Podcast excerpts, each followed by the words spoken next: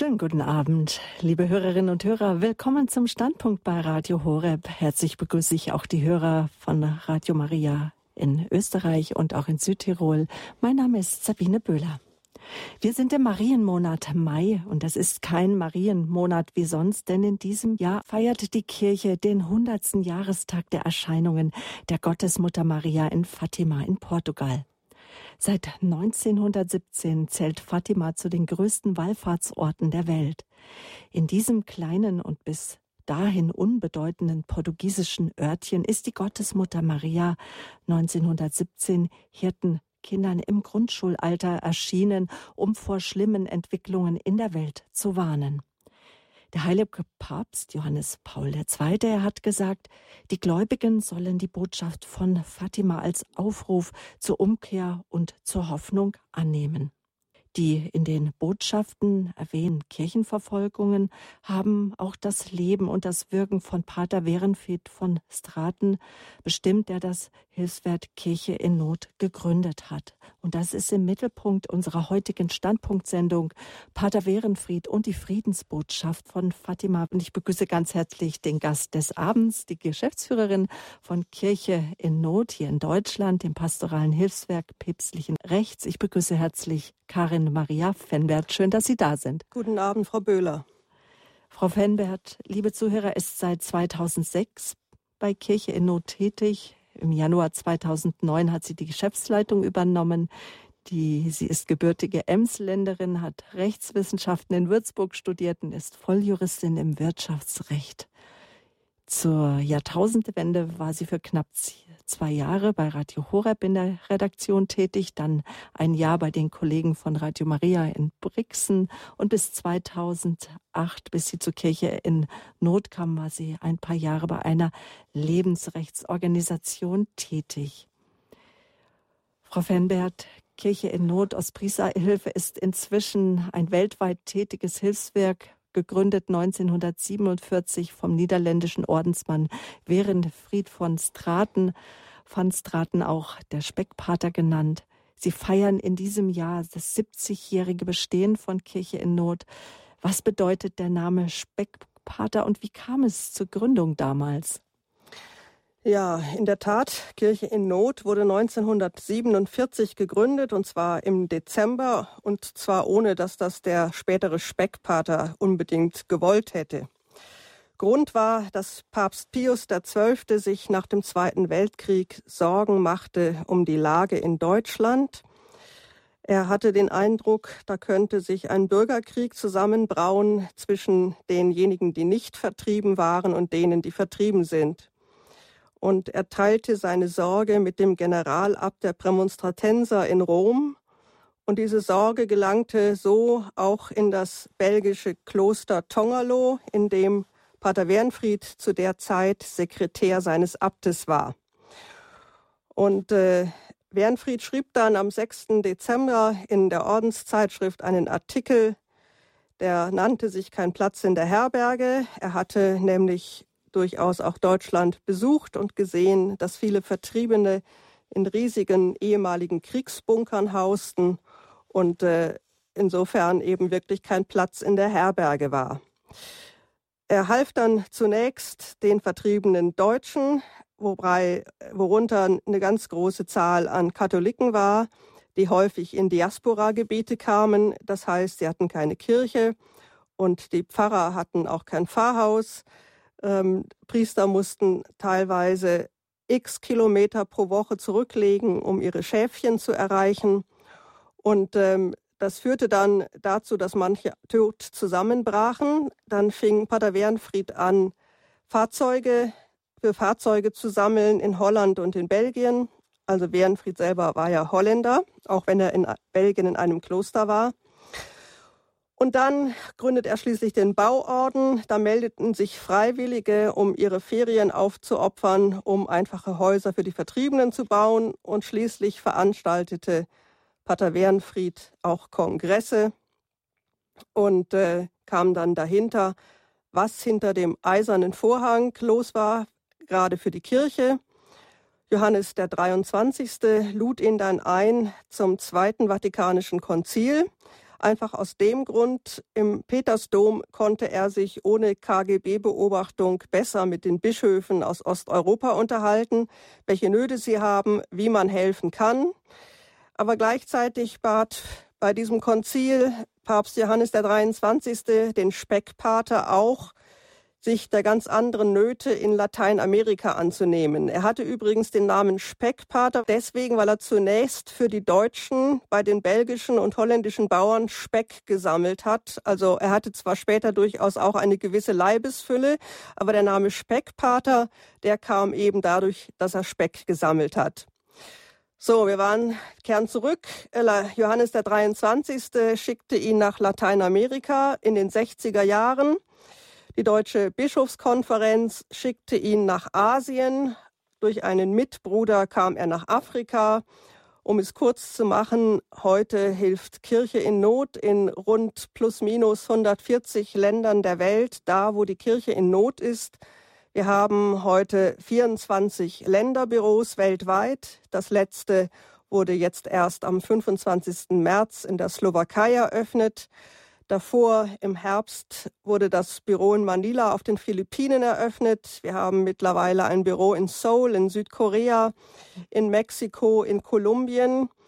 Ein bisschen älter schon sind die Büros in Brasilien und in Chile. Wir sind auch schon länger in Kanada, USA und Australien. Wir sind in allen westeuropäischen Ländern und die Slowakei habe ich vorhin schon erwähnt, aber wir sind auch in Polen seit einigen Jahren.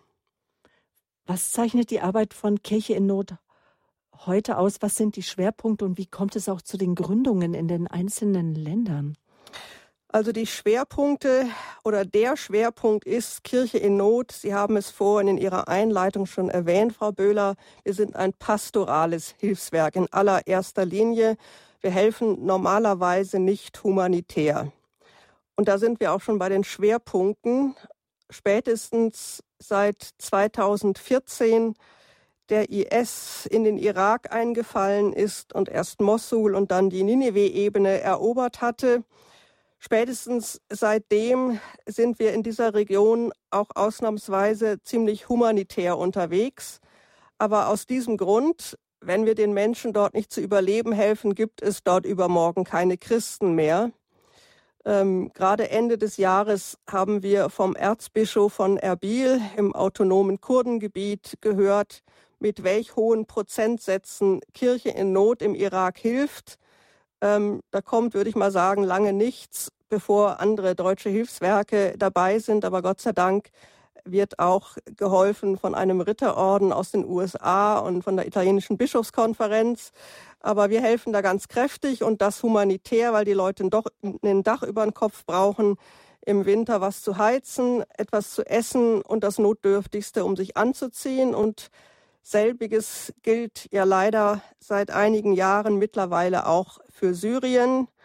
Und äh, etwas in diese Richtung wenn auch, weiß Gott, Gott sei Dank nicht nur, sind wir auch äh, tätig äh, in Nordnigeria, wo ich erst kürzlich gewesen bin. Also die Schwerpunkte in den letzten Jahren ist ganz klar der Nahe Osten.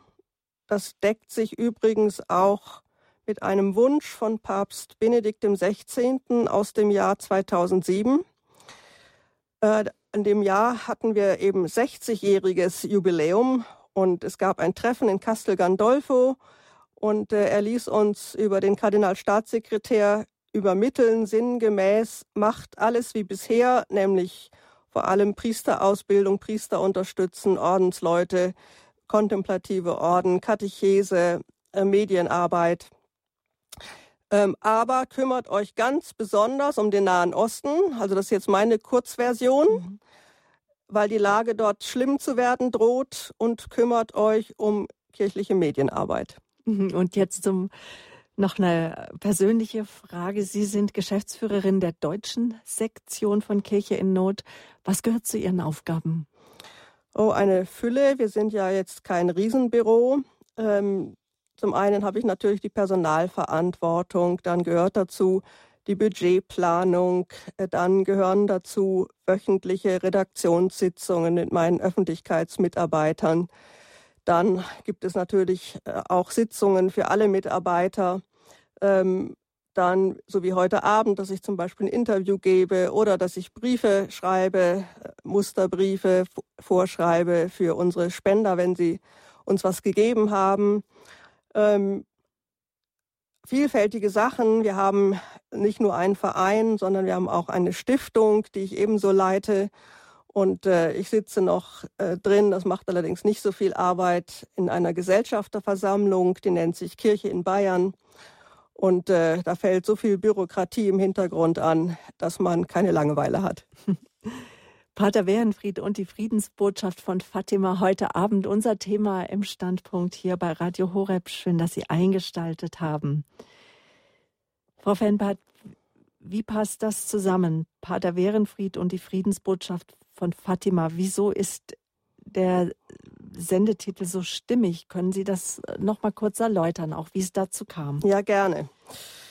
Als wir über den Sendetitel sprachen, da war ich gerade wenige Tage aus Nordnigeria zurück und in Nigeria war mir aufgefallen, dass in vielen Kirchen vorne in der Kirche statt einer üblichen Marienstatue eine Fatima-Statue stand. Und mein Eindruck war, das war jetzt nicht nur deshalb so, weil wir 100 Jahre Fatima feiern, sondern dass das dort allgemein so ist. Das war das eine. Und das zweite, auf dieser Reise haben wir auch Schwestern besucht, die sich Schwestern of, also Sisters of Our Lady of Fatima nennen, was mich äh, sehr erstaunt hat, weil ich ehrlich gesagt gar nicht damit gerechnet hatte, in Nigeria so viel auf Fatima zu stoßen.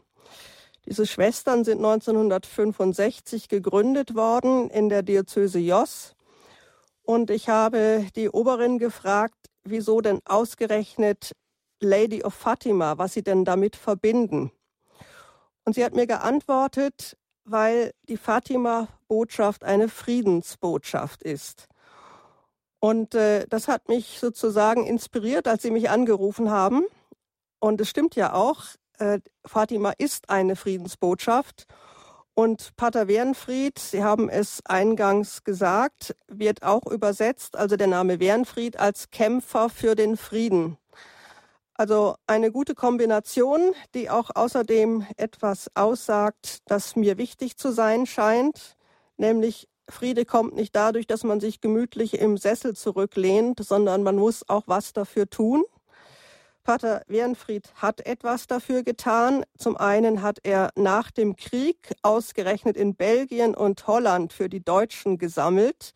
Das war extrem mutig zu seiner Zeit, denn immerhin hatten die Deutschen im Ersten und Zweiten Weltkrieg Holland und Belgien jeweils überrannt und da nicht wenige Menschen getötet.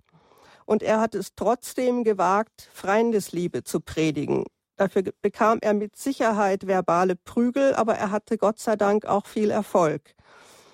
Und später erging es ihm dann nochmal so, nämlich als er ähm, begann, der russisch-orthodoxen Kirche zu helfen. Da hat er auch ziemlich viel Prügel und Unverständnis kassiert. Ähm, und es sind ihm auch sicher eine ganze Menge Wohltäter davon gelaufen. Auch innerhalb des Werkes hat man ihn bestimmt nicht die erste Zeit verstanden. Aber ich denke, auch da hat er für die Frieden auch zwischen orthodoxer, also russisch-orthodoxer und römisch-katholischer Kirche auf seine Weise gekämpft, für die Aussöhnung, dass man sich besser versteht. Ja, und ich denke tatsächlich, äh, der Titel passt gut, wenn, denn bei Fatima geht es eben um den Frieden und bei Pater Wernfried ging es um Aussöhnung und ohne Aussöhnung gibt es eben kein Frieden. Vielleicht noch eine geistliche Richtlinie dazu von ihm, woran man auch sieht, dass ihm diese Aussöhnung, dass ihm Russland so sehr am Herzen lag. In seiner geistlichen Richtlinie Nummer 10 schreibt er, da die unerlässliche Neuevangelisierung Russlands die ureigene Aufgabe unserer orthodoxen Schwesterkirche ist, wurde 1993 die Hilfe für die orthodoxe Kirche als neue Dimension unseres Werkes sowie als Zeichen selbstloser Liebe und Weg der Versöhnung in unser Programm aufgenommen. Ja, also man kann, wenn man überhaupt seine geistlichen Richtlinien liest, heraushören, wie wichtig ihm Russland und Osteuropa war Und gerade von Russland ist ja auch in der Fatima-Botschaft die Rede. Und Pater Wernfried war Fatima ein ganz großes Anliegen. Deshalb schreibt er am Ende seiner geistlichen Richtlinien, wie die Fatima-Botschaft steht auch unser Werk im Zusammenhang mit dem historischen Ereignis und den Nachwirkungen der kommunistischen Oktoberrevolution 1917, die in ihrem tiefsten Wesen und in ihren Nachwirkungen ein Totalaufstand gegen Gott war. Deswegen ist unser Werk eng mit Fatima verbunden. In Fatima zeigte Maria das Heilmittel gegen diesen Aufstand. Ihre Botschaft fand wenig Glauben, somit brach der Zweite Weltkrieg aus. Dieser endete mit einem Sieg des Kommunismus, der sich ein Drittel der Menschheit unterwarf. Millionen von Flüchtlingen, ein eisernen Vorhang quer durch Europa und eine unerhörte Christenverfolgung waren die Folge. Und dann schreibt er, als Antwort darauf ist 1947 unser Werk entstanden. Also er sieht sich ganz klar bei der Fatima-Botschaft verortet. Und dann schreibt er noch weiter, 1917 hat Maria die Welt gewarnt, dass ganze Völker vernichtet werden, wenn wir uns nicht bekehren. Und weiter unten Darum haben wir unser ganzes Werk der Rosenkranzkönigin von Fatima geweiht, die uns den Weg gezeigt hat, der zum Sieg über den Kommunismus und dessen Nachwirkungen und zur Befreiung der verfolgten Kirche führt. Sie hat nicht von Anpassung an diese Welt gesprochen, sondern von Bekehrung, Buße, vom Rosenkranzgebet. Verwerft ihre Botschaft nicht. Maria ist unsere Mutter, unsere Königin, unser Beispiel, unsere Helferin, die große Anführerin im Kampf gegen den Drachen, die Mittlerin der Gnaden, die wir brauchen, und sie ist allen Lobes würdig, weil aus ihr die Sonne der Gerechtigkeit aufgegangen ist, Christus unser Gott. Mhm. Soweit Wehrenfried. Ich denke, es wird deutlich, warum die zwei, Fatima und Wehrenfried, so gut zusammenpassen. Vater Werenfried und die Friedensbotschaft von Fatima, damit wir verstehen, warum ihm die Friedensbotschaft so wichtig wurde, sollten wir vielleicht noch mal auf das Geschehen in Fatima damals 1916, 1917 blicken. Ja, da danke ich Ihnen, Frau Böhler, denn wenn man gar nichts weiß, kann man sonst eventuell gar nichts damit anfangen. Also ganz grob, wenn Sie sich etwas tiefer informieren möchten, liebe Zuhörer, dann empfehle ich Ihnen eine Schrift von Kirche in Not. Das ist ein dünnes Heftchen, lässt sich leicht lesen, hat noch nicht mal 50 Seiten und das heißt die Botschaft von Fatima. Da können Sie alles nachlesen, wie es sich zugetragen hat. Ich mache hier nur einen Überblick. Also 1917 erscheint Maria als Rosenkranzkönigin den drei Hirtenkinder Francisco Mato und Jacinta Mato und Lucia dos Santos in Fatima in der Cova da Ira, das heißt übersetzt in der Friedensmulde. Und zwar am 13. Mai, am 13. Juni, am 13. Juli, am 19. August, da die Kinder am 13. August ins Gefängnis gesperrt wurden, am 13. September und am 13. Oktober 1917. Also Sie merken, bei Fatima ist die 13 ganz wichtig. Und jedes Mal bittet die Mutter Gottes die Kinder um Buße, darum ihre Leiden aufzuopfern, um die Rettung der Seelen und um das tägliche Rosenkranzgebet. Die Kinder bekommen Einblick in die Hölle.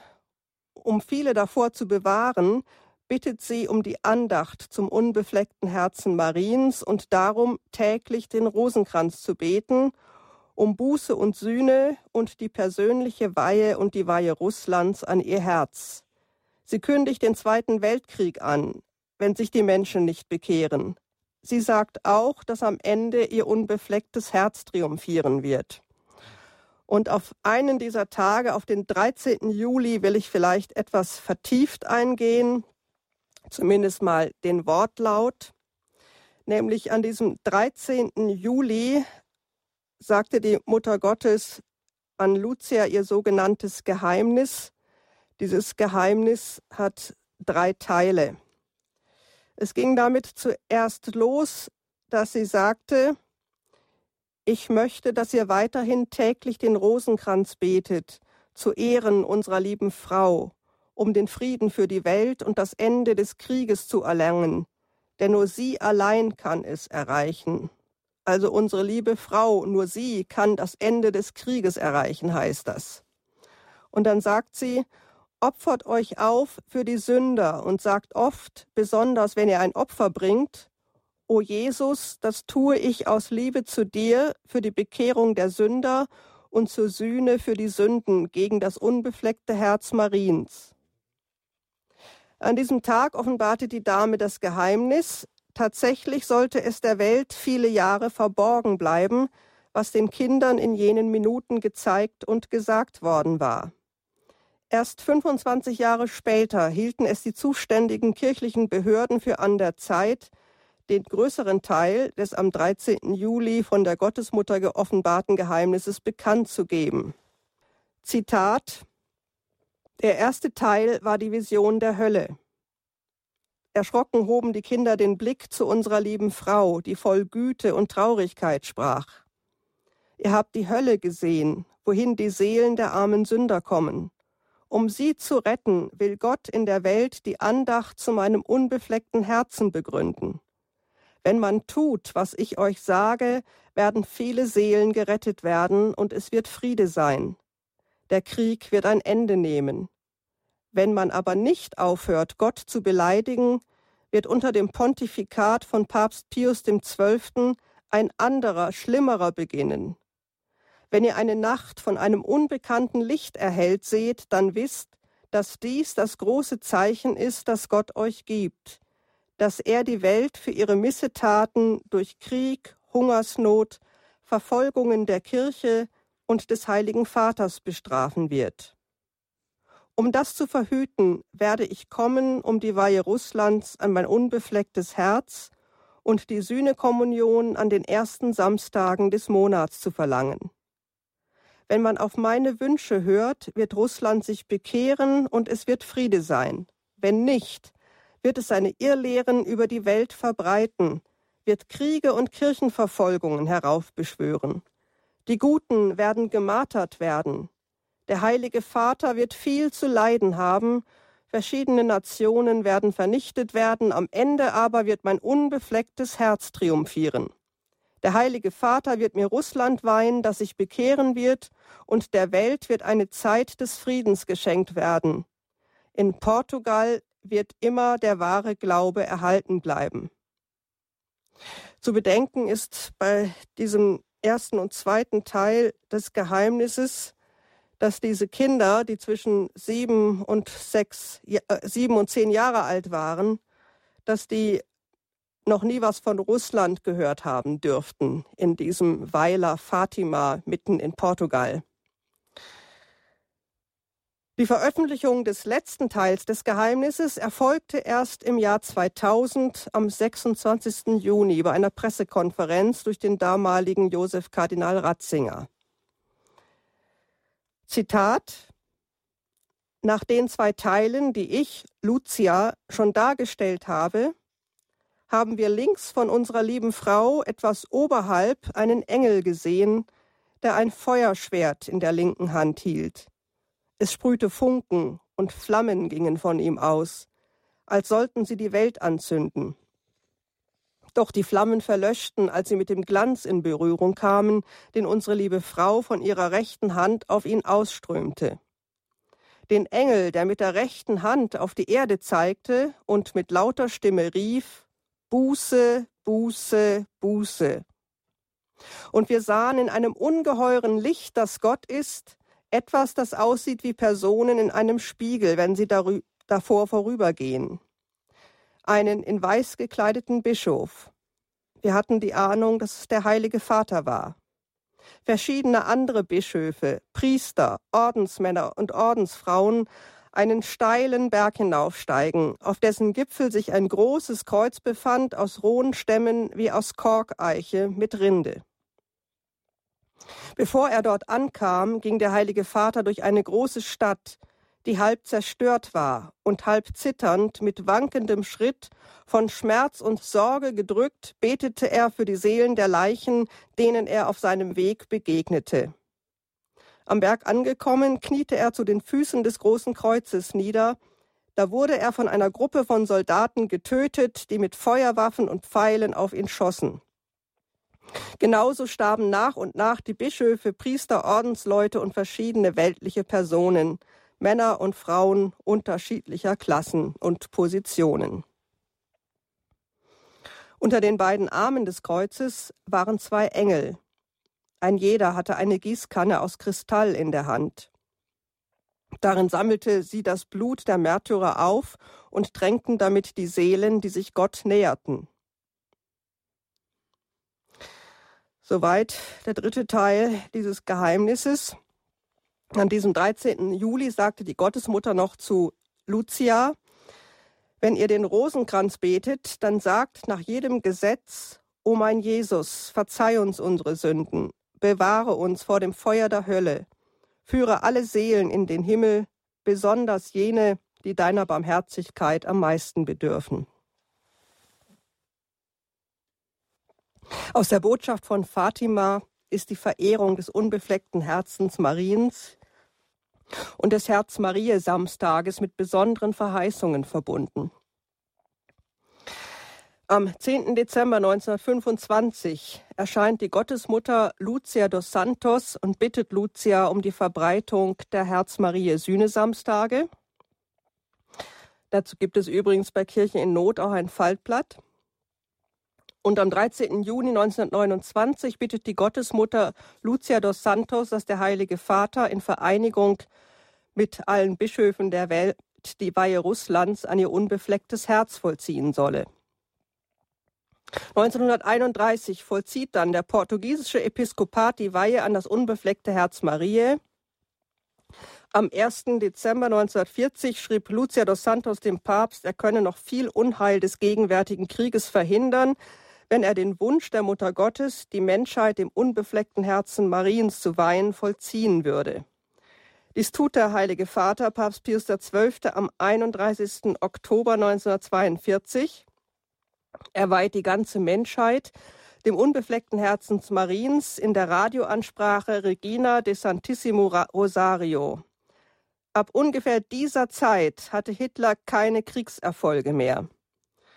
Am 8. Dezember 1942 wiederholt Pius XII. die Weihe an das unbefleckte Herz Mariens im Petersdom. Und am 4. Mai 1944 führte er das Fest des unbefleckten Herzens Mariens für die Gesamtkirche ein. Es wird festgesetzt auf den 22. August. Soweit der Überblick zur Fatima-Botschaft. Pater Wehrenfried und die Friedensbotschaft von Fatima. Unser Thema hier bei Radio Horeb. Zu Gast ist die Geschäftsführerin von Kirche in Not, Pastorales Hilfswerk päpstlichen Rechtes, Karin Maria Fenbert. Pater Wehrenfried hat ja auch in seinen Rundbriefen, ist er immer wieder auf Fatima zu sprechen gekommen. Ja, also Pater Wehrenfried hörte mitten in den Wirren des Zweiten Weltkrieges 1942 von der Botschaft von Fatima und erkannte die Tragweite mit dem Hauptanliegen der Bekehrung Russlands. Und äh, Werenfried sorgte sich, dass auch nach dem Ende des Zweiten Weltkrieges viele Christen noch immer nicht die Warnung von Fatima verstanden. Die Prophezei hatte, dass ganze Völker vernichtet werden, wenn die Menschen sich nicht bekehren. Auch der Aufruf zum Rosenkranzgebet, den Maria den Seherkindern ans Herz gelegt hatte, fand nicht das notwendige Gehör, wie er meinte. Und dies änderte sich auch nicht, als Papst Pius XII. die Fatima-Erscheinungen als das größte Eingreifen Gottes in die Geschichte der Menschheit nach dem Tod der Apostel bezeichnete. Die Fatima-Botschaft bildete für ihn den zentralen Bezugspunkt, insbesondere für die Hilfsaktionen für die verfolgte Kirche in den kommunistischen Ländern. So war es nicht verwunderlich, dass er dann bei seinem ersten Kongress 1952 den Titel wählte Erschütternde Christenverfolgung vor unseren Toren und in den Folgejahren in den, bei den Fachtagungen die Lage der Kirchen Ost- und Mitteleuropa in den Blick nahm und dabei, so auch 1956, Stellung zur Fatima-Botschaft bezog. Ich zitiere Pater Wernfried. Am selben Tag, an dem Lenin als blinder Passagier unter den Kohlen einer Lokomotive versteckt in Russland eintraf, am 13. Mai 1917 ist den Hirtenkindern von Fatima im Glanz der Sonne die Gottesmutter erschienen. Da Satan sein Werk diabolischer Verwirrung und Verwüstung begann in der Geburtsstunde der Sowjetunion, trat die Königin der Himmel hervor, um das Erbe ihres göttlichen Sohnes zu verteidigen. Doch noch niemand konnte ahnen, was der Welt im Bolschewismus bevorstand, warnte sie in Fatima vor der roten Gefahr. Die Botschaft Fatimas bezieht sich auf Russlands Bekehrung. Wird sie nicht begriffen, soll Russland Terror und Verwirrung über die ganze Erde ausbreiten. Befolgen wir aber die flehentliche Bitte der Gottesmutter, wird Russland sich bekehren und erst wenn das geschehen ist, kann Friede werden, wahrer Friede, der nicht von dieser Welt, sondern von Gott kommen wird. Bernfried sagt weiter bei diesem Kongress, wir kennen das dritte Geheimnis von Fatima noch nicht. Lucia, die Seherin, hat über das dritte Geheimnis nur gesagt, dass es Schmerz und Freude bringen wird. Deswegen müssen wir jetzt endlich tun, was die Gottesmutter uns gesagt hat. Wenn wir uns bekehren und täglich den Rosenkranz beten, dann wird auch Russland sich bekehren. Das ist doch die einzige Hoffnung, die uns geblieben ist. Glaubet nicht, dass es uns retten würde, wenn amerikanische Atombomben Moskau zerstören. Das ist auch Völkermord. Das kann der Herrgott nicht segnen. Russland muss sich bekehren. Das gute russische Volk muss heimfinden zu Gott. Das ist ein Werk der Gnade. Und diese Gnade wird uns zuteil werden, wenn wir zuerst uns bekehren. Und wenn wir den Rosenkranz beten, das ist das Wort von Fatima. Es zeigt den Ausweg. Alle menschlichen Verheißungen haben sich als trügerische Illusion erwiesen. Jetzt sollten wir der Königin der Engel folgen, auf dass wir würdig werden der Verheißungen Christi.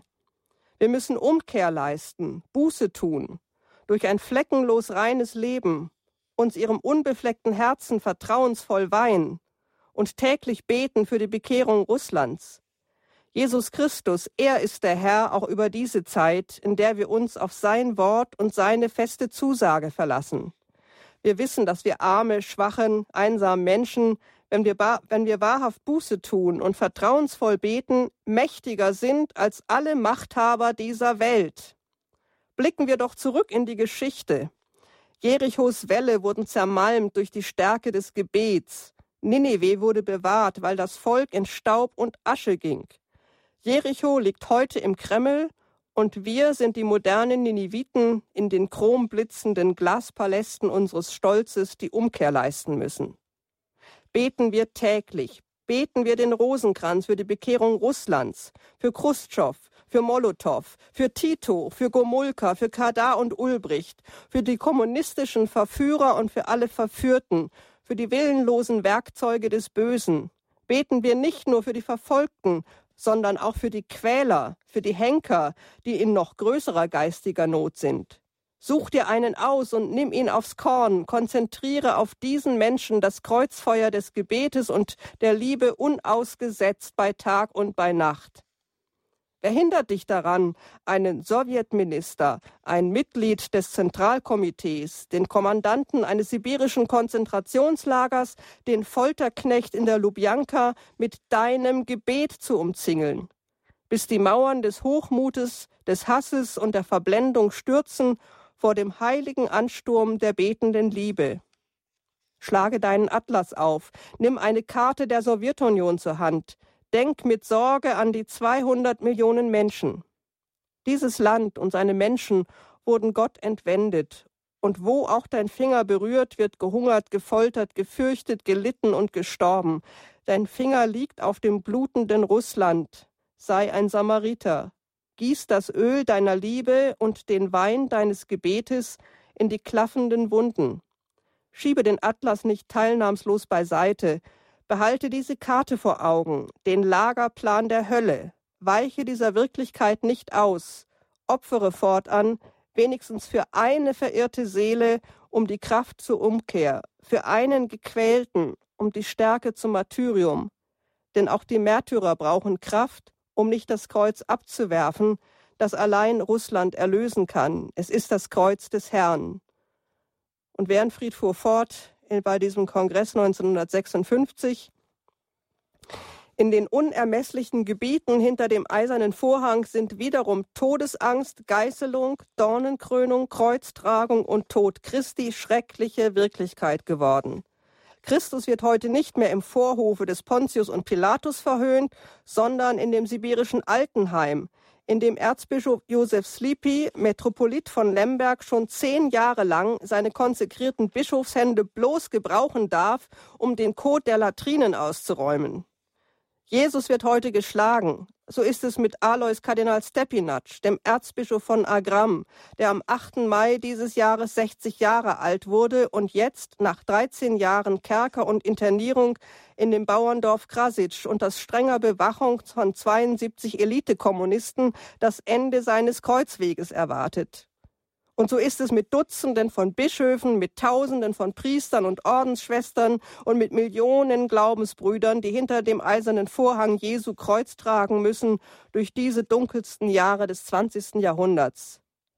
Alle, sie alle sind die gequälten, misshandelten, zerquetschten und zertretenen Glieder Jesu Christi. Durch dein Gebet und dein Opfer kannst du ihnen beistehen, kannst du ihnen Hilfe und Trost bringen so wie einst Veronika und Simon von Cyrene es taten auf dem Kreuzweg durch Jerusalem. Du kannst diese Gequälten geistig adoptieren. Lass sie nicht allein. Steh ihnen bei in der bitteren Bedrängnis, damit sie im Glauben ausharren, damit ihr Blut der Same eines neuen christlichen Russlands sei. In diesem Stil fuhr Pater Wernfried noch eine ganze Weile fort. Und daraus wird ersichtlich, wie wichtig Pater Wernfried auch im Jahr 56 die Botschaft von Fatima war. Er sagte dann noch, Zitat, zu Weihnachten 1947, als ich meine ersten Artikel über die deutsche Not veröffentlichte, wurde die Ostpriesterhilfe geboren. Pausenlos habe ich seitdem gepredigt, gebettelt, gearbeitet. Pausenlos haben meine vielen Mitarbeiter sich eingesetzt. Wir haben 10.000 Tonnen von Liebesgaben nach Osten geschickt, über 400 Priester motorisiert, über 100 Kirchen gebaut und 10 Klöster gegründet, Hunderten von osteuropäischen Jungen den Weg zum Altar geebnet, 35 Kapellenwagen in die Diaspora geschickt, den Bauorden gegründet, der jetzt mit 20.000 Baugesellen auf Hochtouren arbeitet. Wir haben uns wirklich angestrengt. Und der Herr hat unsere Anstrengungen gesegnet. Aber meine Angst ist seit langem, dass alles zu menschlich, zu wenig aus Gott, zu wenig übernatürlich geblieben ist. Ja, Frau Böhler, und Sie haben es mir vorhin schon vorweggenommen. Er hat natürlich dann nicht nur auf den Kongressen dazu was gesagt. Er hat natürlich auch in den Rundbriefen davon gesprochen. Und äh, weil er so deutlich immer gesprochen hat, deswegen hatte er sicher so viele Leser. In seinem Brief 1957 zum Beispiel hat er dann gesagt, Fatima bezieht sich unmittelbar auf die Bekehrung Russlands, ohne die alle Pläne der Ostpriesterhilfe ihren Sinn verlieren. In Fatima hat uns die Mutter Gottes sehr deutlich gesagt, wenn wir nicht im Rosenkranzgebet Umkehr leisten, wird Russland nicht heimfinden. Dann kommt kein Friede. Dann brauchen wir auch dein Geld nicht. Denn dann braucht sich niemand mehr für den Frieden zu rüsten. Und wenn du nicht beten und büßen willst, nicht ehrlich danach verlangst, ein besserer Mensch zu werden, kannst du dir auch eine Spende an die Ostpriesterhilfe durch eine solche Spende keine Zukunft erwerben.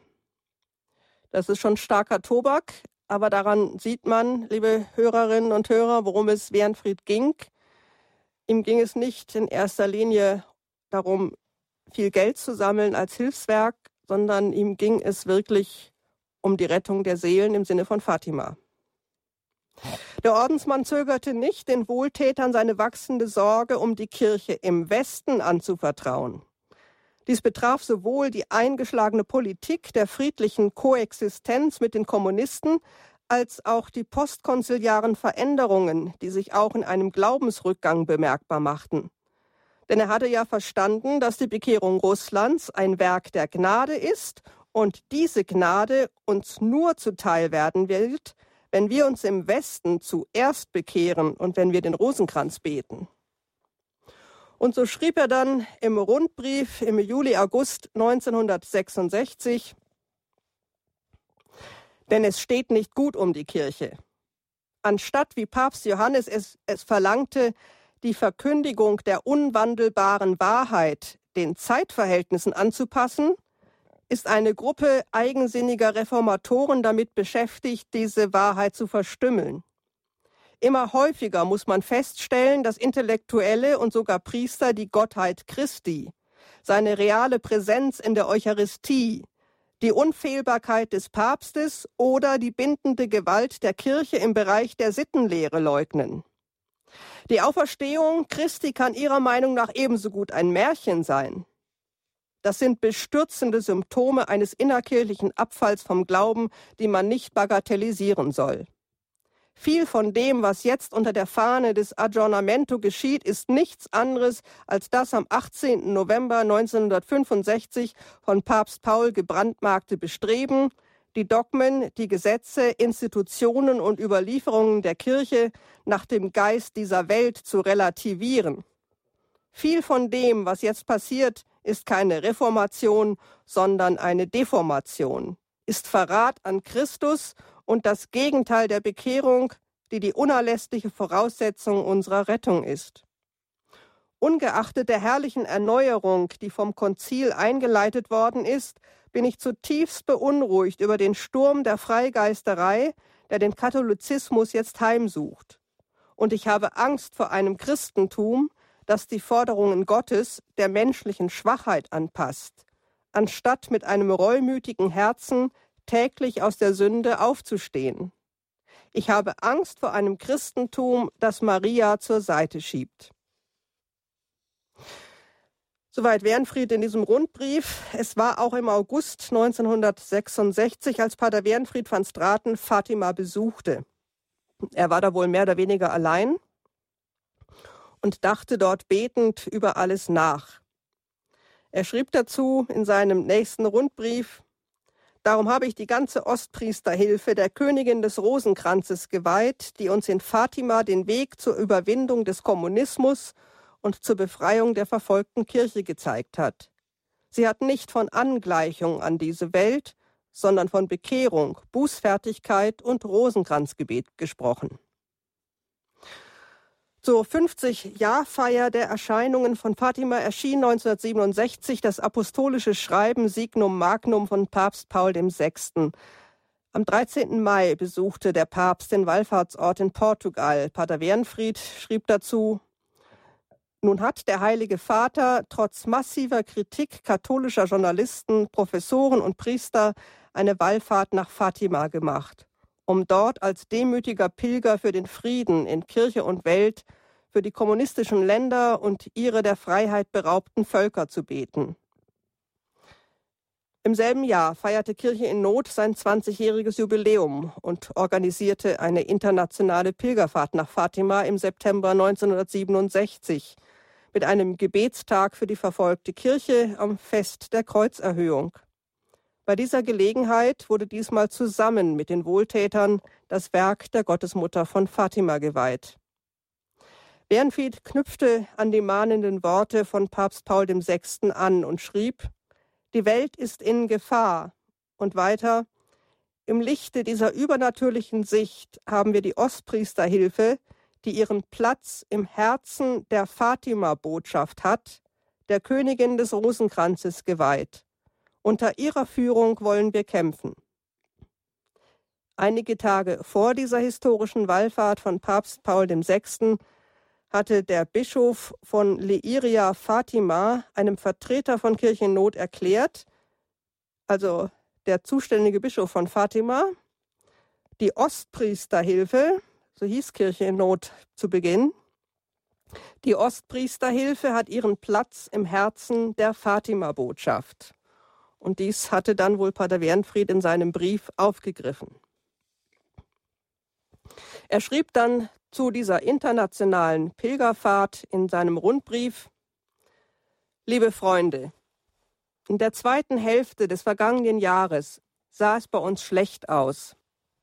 Unser Zeugnis von der unvermindert andauernden Glaubensverfolgung wurde zunehmend totgeschwiegen. Oder von einer Reihe merkwürdiger Dialogchristen, die lieber Stalinisten reinwaschen, als zugeben, dass sie die Kirche zu Unrecht verfolgen, immer lauter in Abrede gestellt. Der innerkirchliche Protest gegen die Ostpriesterhilfe erreichte einen Höhepunkt. Schwerer Druck wurde ausgeübt, um uns zu bewegen, uns der Tagesmode anzupassen und endlich die marxistische Realität als, um, als unabwendbare historische Notwendigkeit hinzunehmen. Nicht wenige Wohltäter ließen uns im Stich, so dass wir erstmals in 20 Jahren unsere geplanten Hilfeleistungen nicht ganz verwirklichen konnten. In dieser dunklen Zeit sind wir im Herbst 1967 mit einigen Getreuen nach Fatima gepilgert. Unter der Führung Kardinal Behrans, des zum Schweigen gebrachten Verbannten aus Prag, haben wir dort für seine ratlosen Gläubigen und die ganze verfolgte Kirche gebetet. Alle Not, die wir aus Mangel an Verständnis oder Unterstützung selbst nicht zu lindern vermochten, haben wir der mütterlichen Sorge Mariens anvertraut, deren Fatima-Statue damals in aller Stille hinter dem eisernen Vorhang unterwegs war. Vor einigen Tagen begegnete ich einem Bischof aus der Tschechoslowakei, der die teilweise wiedergewonnene Freiheit, so zerbrechlich sie auch noch sei, für das größte Wunder der letzten Jahre hält. Dankbar erzählt er, dass die Statue der Gottesmutter im Oktober 1967 in Prag eingetroffen sei. Wie ein Lauffeuer habe sich die Nachricht von ihrer Ankunft verbreitet und in Kirchen und Privathäusern einen Sturm des Gebets entfesselt. Soweit Wernfried. Wir wissen natürlich heute, dass der Prager Frühling nur allzu rasch zu Ende war. 20 Jahre später, zum 40-jährigen Bestehen des Hilfswerk, 1987 wurde die Fatima-Weihe des Werkes im Laufe des Jahres dreimal wiederholt. Zunächst im Wiener Stephansdom, danach in der Kathedrale Notre Dame in Paris und schließlich in Monte Cassino in Italien. Die im Werk gelebte Verbundenheit mit der Fatima-Botschaft drückte sich auch in der zweiten Fassung der geistlichen Richtlinien aus, aus dem Jahr 1987. Den Unterschied zur Erstfassung beschrieb Pater Wernfried wie folgt. Sorgfältiger als früher sind die Paragraphen formuliert, in denen die Aufgabe unseres Werkes als geistliches Bollwerk gegen den Atheismus beschrieben wird. Deutlicher zeigt sich, dass die späteren Aufträge, welche die Kirche uns erteilte, wie zum Beispiel unsere Hilfe in der dritten Welt, ebenso zu unserer Zielsetzung gehören wie unsere ersten und noch immer prioritären Aufgaben für die verfolgte Kirche und die Flüchtlinge. Unsere manchmal umstrittene Hilfe für die Kirche in Not in der freien Welt wird klar begründet als unentbehrliche Vorbedingung für das Fortbestehen unseres Werkes. Die Verbindung zwischen unserem Werk und der Botschaft von Fatima wird ausdrücklich erwähnt. So Pater Wernfried. Der Zusammenbruch des Kommunismus in Ost- und Mitteleuropa in den Jahren 1989 bis 1991 eröffnete neue Perspektiven auch für Kirche in Not Ostpriesterhilfe. Neben der Bestandsaufnahme zu den Konsequenzen der Christenverfolgung die eine langfristige, gezielte Hilfsaktion ermöglichen sollte, ergab sich die bis dahin kaum für möglich gehaltene Gelegenheit zu einem gemeinsamen Beten mit den Christen in Russland im Sinne der Fatima-Botschaft. Und das kam so. Der Brasilianer José Correa, ein Jurist, der aber viel lieber Journalist war, reiste 1985 in die Sowjetunion. Er wollte wissen, wie die Menschen unter dem Kommunismus leben, auch Gläubige. Dabei lernte er einen jungen Mann kennen, der mehrere Jahre inhaftiert und gefoltert wurde, weil er einer geheimen Rosenkranzgruppe angehört hatte. Er traf ihn, als er nach mehreren Jahren aus der Haft entlassen wurde und genau dasselbe wieder tat, wofür er verhaftet und gefoltert worden war. Er traf sich heimlich im Wald mit einer Gruppe zum Rosenkranzbeten. Jose Correa fragte ihn bestürzt, wie er sich denn genau wieder in diese Lage versetzen könne, die zu seiner Inhaftierung und Folterung geführt habe. Worauf ihm dieser Mann in Vilnius, im heutigen Litauen, sagte, er habe maximal sein Leben zu verlieren. Das Wichtigste sei aber nicht das irdische Leben, sondern das Stehen zu Gott und das ewige Leben. Diese Begegnung führte zu einer Bekehrung von Jose Correa. Der Brasilianer begann davon zu träumen, mit einem Radiosender in die Sowjetunion christliche Inhalte hineinzustrahlen. Er hatte aber keine Ahnung, wie er das anstellen könnte. Ein Priester in Brüssel meinte zu ihm, Geh zur Kirche in Not. Das sind diejenigen, die wirklich helfen, die den verfolgten Christen in allen kommunistischen Ländern helfen. So kam er 1985 nach Königstein und unterbreitete Pater Wernfried van Straten und seiner Verwandten Antonia Willemsen, die Jahrzehnte als Generalsekretärin des Werkes tätig war, diese Idee. Auf die Frage, ob er etwas von Radio verstehe oder Russisch spreche oder sich in Russland auskennen würde, musste Korea immer mit Nein antworten. Darauf fasste Wernfried mit seiner Verwandten den Entschluss, um zu erkennen, ob diese wunderbare Idee des Brasilianers nur ein schöner Traum oder aber ein Plan Gottes war, Jose Correa für ein halbes Jahr zu unterstützen. Bis dahin musste er ein Team finden, das einen solchen Sender aufbauen konnte und in der Lage war, ein russischsprachiges Programm zusammenzustellen. Kirche in Not würde dann dieses Radio finanzieren, ansonsten würde es ein schöner Traum bleiben. Gegen Ende der sechs Monate, quasi im letzten Moment, führte Gott Jose Correa in Paris zu einer Dame, die genau denselben Traum hatte. Sie hatte ein Team, das in der Lage war, christliches Radioprogramm für Russen zu machen, das aber nicht das nötige Geld dafür hatte. Mit anderen Worten, es hatte in letzter Minute geklappt. Schließlich konnte nach vielen Hindernissen von Radio Monte Carlo aus über Kurzwelle ein russischsprachiges Programm in die Sowjetunion hineingestrahlt werden.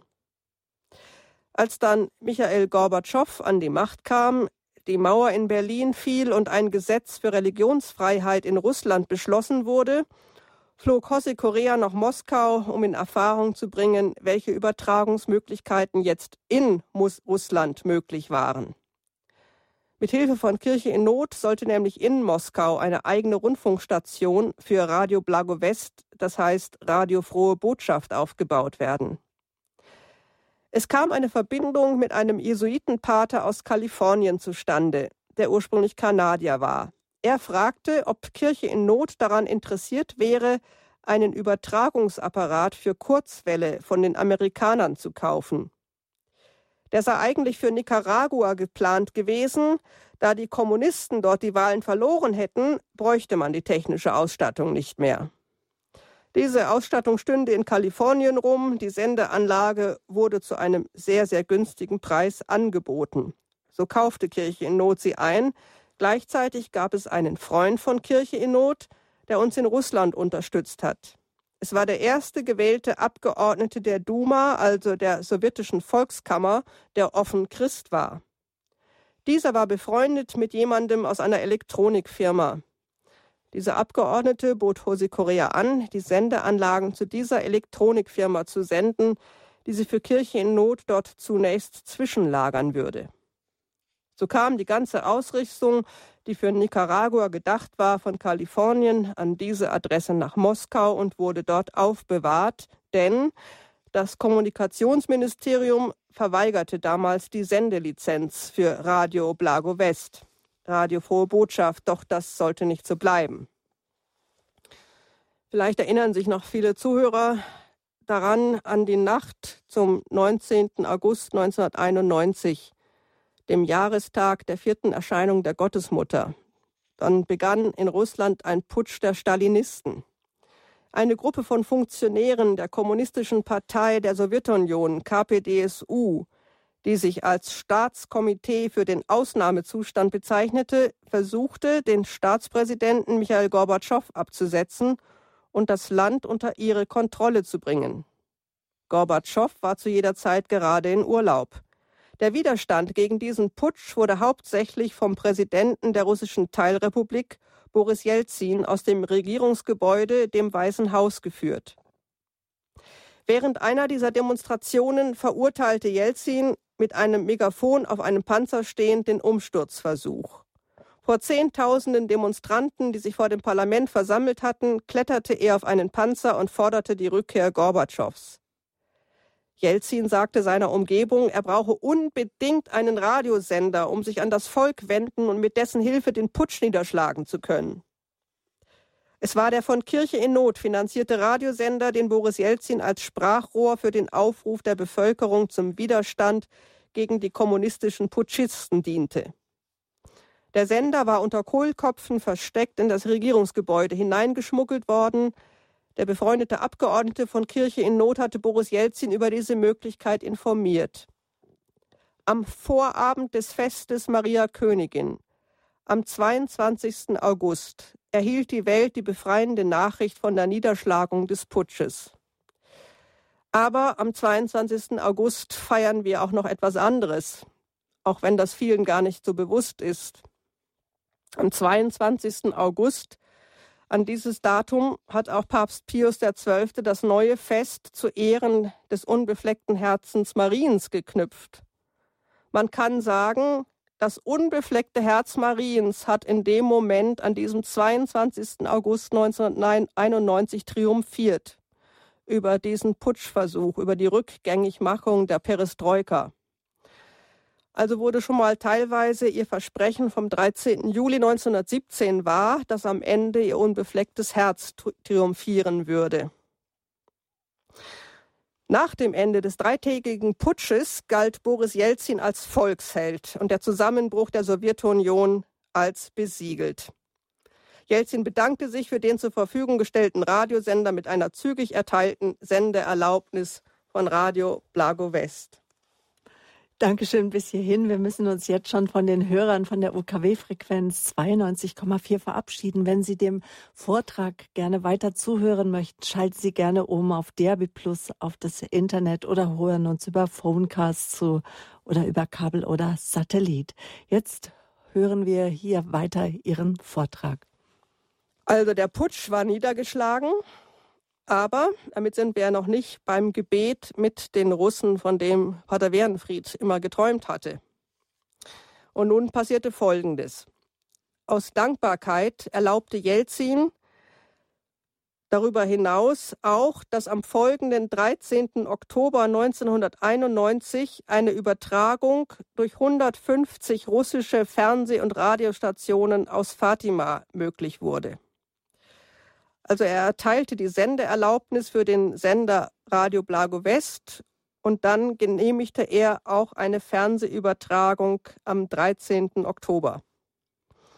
In Anwesenheit des Moskauer Erzbischofs Tadeusz Konrutjewitsch und nahezu einer Million Pilger wandte sich Pater Wernfried daher am Jahrestag des Sonnenwunders von Fatima, vielleicht, das habe ich vorhin nur ganz kurz gefasst, an diesem Tag dieses sogenannten Sonnenwunders drehte sich die Sonne ein paar Mal um die Achse und hüpfte. Zumindest haben es so 50 bis 70.000 Menschen beobachtet. Sie waren zu diesem Erscheinungstag gekommen. Es hatte gegossen. Die Leute waren alle durchnässt. Und als sie die Sonne so tanzen sahen und auf die Erde zufliegen sahen, dachten viele, jetzt sei das Ende der Welt gekommen. Was aber nicht geschehen ist, wie Sie ja merken. Aber jedenfalls in diesen paar Minuten, als dieses Phänomen wahrgenommen wurde, wurden alle Leute, die vorher noch patschnass waren und gebetet hatten, kniend im Schlamm, den Rosenkranz wieder trocken. So viel zum Sonnenwunder. Also an diesem Jahrestag des Sonnenwunders von Fatima mit einem brüderlichen Gruß an die russischen Christen wandte sich Pater Wernfried von Fatima aus. Rund 40 Millionen Menschen konnten in Russland die Rundfunk- und Fernsehdirektübertragung aus dem Marienwallfahrtsort verfolgen, welche die bis dahin in der Sowjetunion totgeschwiegene Fatima-Botschaft verbreitete. Ehrenfried van Straten sagte bei dieser Gelegenheit zu den russischen Hörern und TV-Zuschauern, Ihr seid Kinder Mariens, der besten Mutter, die man sich vorstellen kann, einer Mutter, die ihre Kinder niemals verlässt. Deshalb hat sie, die die Gläubigen eures Volkes als Mutter Gottes von Kasan und Patronin Russlands verehren, ihren mütterlichen Blick auf euer Vaterland gerichtet, als sie 1917 in Fatima den Kampf gegen Lenins Revolution aufnahm. Er wies weiter darauf hin, dass Maria selbst den Weg zur Rettung und Bekehrung Russlands und des Westens aufgezeigt hatte, nämlich durch Rosenkranzgebet und Buße. Die Fernsehbrücke zwischen Fatima und Russland am 13. Oktober 1991 fand ein solches Echo, dass sie am 7. November, also dem Jahrestag der sowjetischen Oktoberrevolution nach dem julianischen Kalender, wiederholt werden konnte. Das gemeinsame Gebet von katholischen und orthodoxen Gläubigen im Sinne der Fatima-Botschaft für die Bekehrung Russlands und des Westens und die Versöhnung der Kirchen sollte den Anfang bilden. Der Speckpater resümierte, nachdem wir für Russland gebetet haben, werden wir jetzt mit Russland beten. Auf Einladung des Moskauer Patriarchats und des apostolischen Administrators Erzbischofs Tadeusz Konrodjewitsch reiste Pater Wernfried ein Jahr nach der Fernsehbrücke Fatima Moskau erstmals selber vom 10. bis 20. Oktober 1992 mit einer Delegation des Werkes nach Russland. Am 11. Oktober konnten über das staatliche Radioprogramm Ostan Kino Orthodoxe und Katholiken den Aufruf zum gemeinsamen Gebet im ganzen Land hören.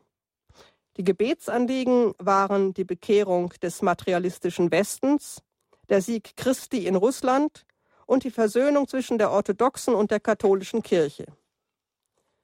Am Fatima-Tag am 13. Oktober wurde der Speckpater vom Patriarchen Alexei II. in Moskau empfangen, worüber später eine Pressemitteilung informierte, am 13. Oktober 1992 hat der orthodoxe Patriarch von Russland Alexei II. den Gründer des katholischen Hilfswerks Kirche in Not Ostpriesterhilfe in seiner Moskauer Residenz empfangen. In einem eineinhalbstündigen Gespräch hat sich der Patriarch durch den Speckpater über die Aufgaben des Hilfswerks informieren lassen. Das Angebot von Hilfe im katechetischen und im Medienbereich hat Alexei dankbar angenommen. Beide waren sich einig, dass die bekannten Probleme im interkonfessionellen Bereich durch Gebet und gegenseitigen Respekt überwunden werden können. Von Symbolkraft war natürlich auch das Rosenkranzgebet, das Pater Wernfried ebenfalls am 13. Oktober 1992 gemeinsam mit Ordensschwestern und Antonia Willemsen auf dem Roten Platz während der routinemäßigen Wachablösung vor dem Lenin-Mausoleum bei eiskaltem Wind betete. Denn sein Ordensname Werenfried bedeutet, wie ich eingangs schon erwähnte, Kämpfer für den Frieden. Oft als letzter General des Kalten Krieges verspottet, war das Bild des Kämpfers für den Frieden vor dem Kreml in seiner Aussage unmissverständlich.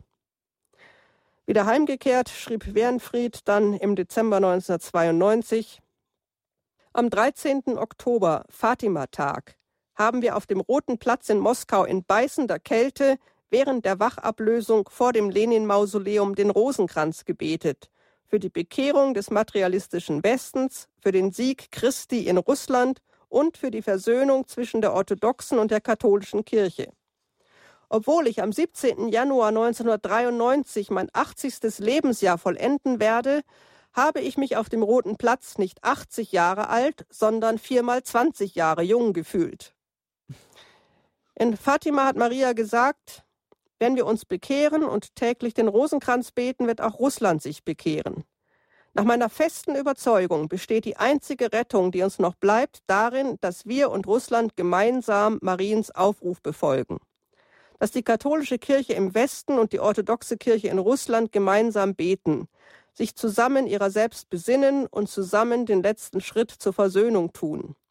Dass wir gemeinsam aus den geistigen Ruinen des 20. Jahrhunderts aufstehen, um gemeinsam das Evangelium glaubwürdig einer Generation zu predigen, die den Glauben an Marx verloren hat und dazu berufen ist, im dritten Jahrtausend Verkünderin des Gottesreiches zu sein. Unser Wille zur Versöhnung aber wird nur dann glaubwürdig sein, wenn wir dieses Land mit Händen voller Liebe und Güte betreten. Denn wir sind reich und Russland ist arm. Diese Armut und die Tatsache, dass dort unzählige Menschen korrupt, verdorben, arbeitsscheu oder Alkoholiker geworden sind, ist dem unmenschlichen System zuzuschreiben, das sich hier 70 Jahre lang behaupten konnte. Wie würde es nach drei Generationen unter atheistischer Diktatur wohl bei uns ausschauen? Hier nützen keine Worte, sondern nur Taten. Kein einziger Russe wird uns glauben, dass wir ihn lieben, wenn wir nicht bereit sind zu helfen. Unser Werk tut das seit vielen Jahren. Die orthodoxe Hierarchie akzeptierte gerne unser, unsere Hilfe im katechetischen Bereich, unsere Radioprogramme, unseren Film- und Videoservice, unsere Studienbeihilfen, die hunderttausenden Bücher, die wir seit Jahren in Russland verbreiten und unsere Pläne beim Wiederaufbau verwüsteter Kirchen zu helfen und den orthodoxen Priestern Existenzhilfe zu gewähren. Die Christenheit wird getestet. Die orthodoxe Kirche in Russland wird in ihrem Glauben auf die Probe gestellt. Sie muss blind auf Gott vertrauen und an seine unbegreifliche Vorsehung glauben. Wir aber werden in der Liebe auf die Probe gestellt. Wir müssen beweisen, dass wir über alle Meinungsverschiedenheiten hinweg die Liebe haben, die geduldige, verzeihende, begreifende, helfende und die tröstende Liebe. Soweit Wärenfried. Die langfristig konzipierte Hilfe für die russisch-orthodoxe Kirche begann Anfang 1993. In den ersten Jahren konzentrierte sich diese vornehmlich auf die Renovierung und Ausstattung von Priesterseminaren, wie beispielsweise dem geistlichen Seminar in Smolensk, auf die finanzielle Unterstützung der Priesterausbildung, auf die Beschaffung von religiöser Literatur sowie auf die Unterstützung des ökumenischen Rundfunksenders Radio Blago West und des rein orthodoxen Senders Radio Sophia. Am 14. August 1993 sprach Pater Wernfried auf dem Weltjugendtag im amerikanischen Denver über die Neuevangelisierung des ehemaligen Sowjetreiches. Eindringlich rief er die Jugendlichen zum Rosenkranzgebet auf. Zitat Wir müssen gemeinsam aus den spirituellen Ruinen des 20. Jahrhunderts auferstehen und der neuen Generation, die den Glauben an Marx verloren hat, das Evangelium verkünden. Diese Generation ist berufen, das Reich Gottes in das dritte Millennium des Christentums zu tragen. Die Gnaden sowohl für unsere Bekehrung wie auch für die Bekehrung Russlands können wir nur durch das Gebet des Rosenkranzes erlangen. Betet jeden Tag den Rosenkranz für die Bekehrung des Westens und Russlands. Betet ihn für die Versöhnung der orthodoxen und katholischen Kirche. Etliche Wohltäter konnten die Öffnung zur orthodoxen Kirche überhaupt nicht nachvollziehen. Die meisten kritischen Stimmen kamen aus Frankreich, Belgien, England und den Niederlanden. Pater Wernfried litt sichtlich darunter, dass einige ihn sogar für einen Abtrünnigen, der Häresie und Schisma Vorschub leistet hielten. Er musste sogar innerhalb des Werkes Überzeugungsarbeit für die neue Dimension des Werkes leisten. Dabei mögen Pater Wernfried auch die Gespräche mit der Seherin von Fatima, Schwester Lucia de Jesus de Santos, innerlich gestärkt haben, dem Widerstand, dem er begegnete, standzuhalten. So berichtete uns dieser vorhin schon genannte Brasilianer José Correa am 14. März 2015 beim fünften Internationalen Kongress Treffpunkt Weltkirche von Kirchennot in Würzburg über dieses Zusammentreffen. Zitat Pater Wernfried wollte mit ihr, Schwester Lucia, über das Projekt sprechen, wie er der orthodoxen Kirche helfen könnte. Er wollte wissen, was sie über Russland dachte und über die orthodoxe Kirche. Sie wusste schon über Kirche in Not Bescheid und hatte größte Hochachtung vor Kirche in Not. Sie hatte zu mir gesagt, Kirche in Not ist das Werk Gottes. Sie wiederholte das auch vor Pater Wernfried. Schwester Lucia sagte mir, tu, was du kannst, um Kirche in Not zu helfen. Denn das ist ein Werk Gottes. Das ist sehr wichtig für die Kirche und für die Welt.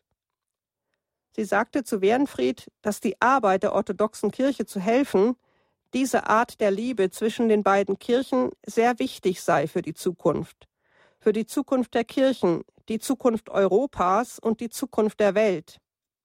Sie ermutigte ihn weiterzumachen, besonders da sie davor über Russland gesprochen hatte, über die Wichtigkeit Russlands durch die Liebe zu evangelisieren, über das Treffen der beiden Schwesterkirchen, all das war für sie sehr wichtig. Ich möchte noch hinzufügen, dass Schwester Lucia in einer Art prophetischer Vision über die Zukunft noch etwas Wichtiges sagte. Sie sagte, Pater Wernfried, erwarten Sie die Früchte nicht bald. Die Trennung der Kirchen hat Jahrhunderte gedauert und wird nicht schnell behoben werden. Es wird Zeit brauchen. Aber seid beharrlich, macht weiter. Ja, und nach und nach setzte sich auch bei den Skeptikern unter den Wohltätern und innerhalb des Werkes das Argument durch, dass die Neuevangelisierung Russlands nach über 70 Jahren der Kirchenverfolgung nicht durch die kleine ein bis zwei Prozent starke katholische Minderheit, sondern vor allem durch die zwar geschwächte, aber große orthodoxe Kirche vorangetrieben werden muss, wofür diese auf Hilfe angewiesen war. Pater Werenfried und die Friedensbotschaft von Fatima. Wir haben einen Vortrag gehört von Karin Fenbert. Sie ist die Geschäftsführerin von Kirche in Not, Ostpriesterhilfe, wie es früher hieß, pastorales Hilfswerk päpstlichen Rechtes. Wir haben beeindruckende Auszüge gehört aus Reden von Pater Werenfried von Straten von 1956, kurz nach dem Zweiten Weltkrieg. Also prophetische Reden, könnte man sagen, die heute in manchen Bereichen immer noch Gültigkeit haben. Das Hilfswerk Kirche in Not, das sich einsetzt für die Verbreitung unseres Glaubens. Und Pater Werenfried von Straten konnte auch mit einer der Seherinnen von Fatima sprechen, die ihm ins Tagebuch geschrieben hat, dass er einfach weitermachen soll mit seinem Hilfswerk und auf die Zukunft bauen soll, auf eine Zukunft des Gebetes und dass die Früchte, wie Frau Fenwert eben gesagt hat, wohl nicht bald zu erwarten sind, ähm, weil die Trennung der Kirche auch Jahrhunderte gedauert hat. Aber bleiben wir beharrlich im Gebet.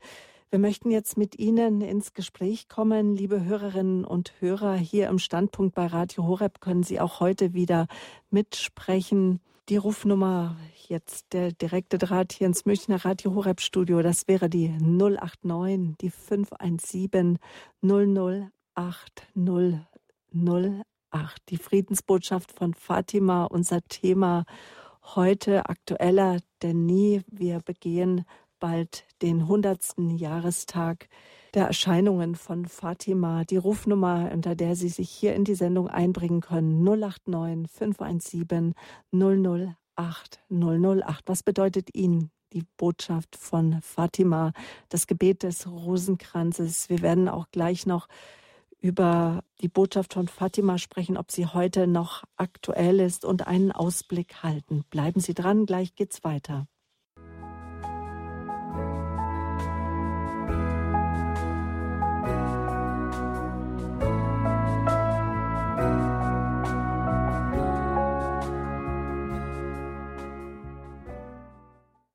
Willkommen zum Standpunkt hier bei Radio Horeb.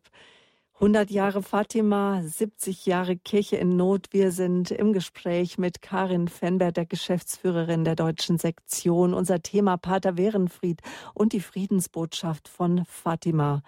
Kirche in Not, das war das Lebenswerk des niederländischen Ordensmannes Pater Werenfried von Straten.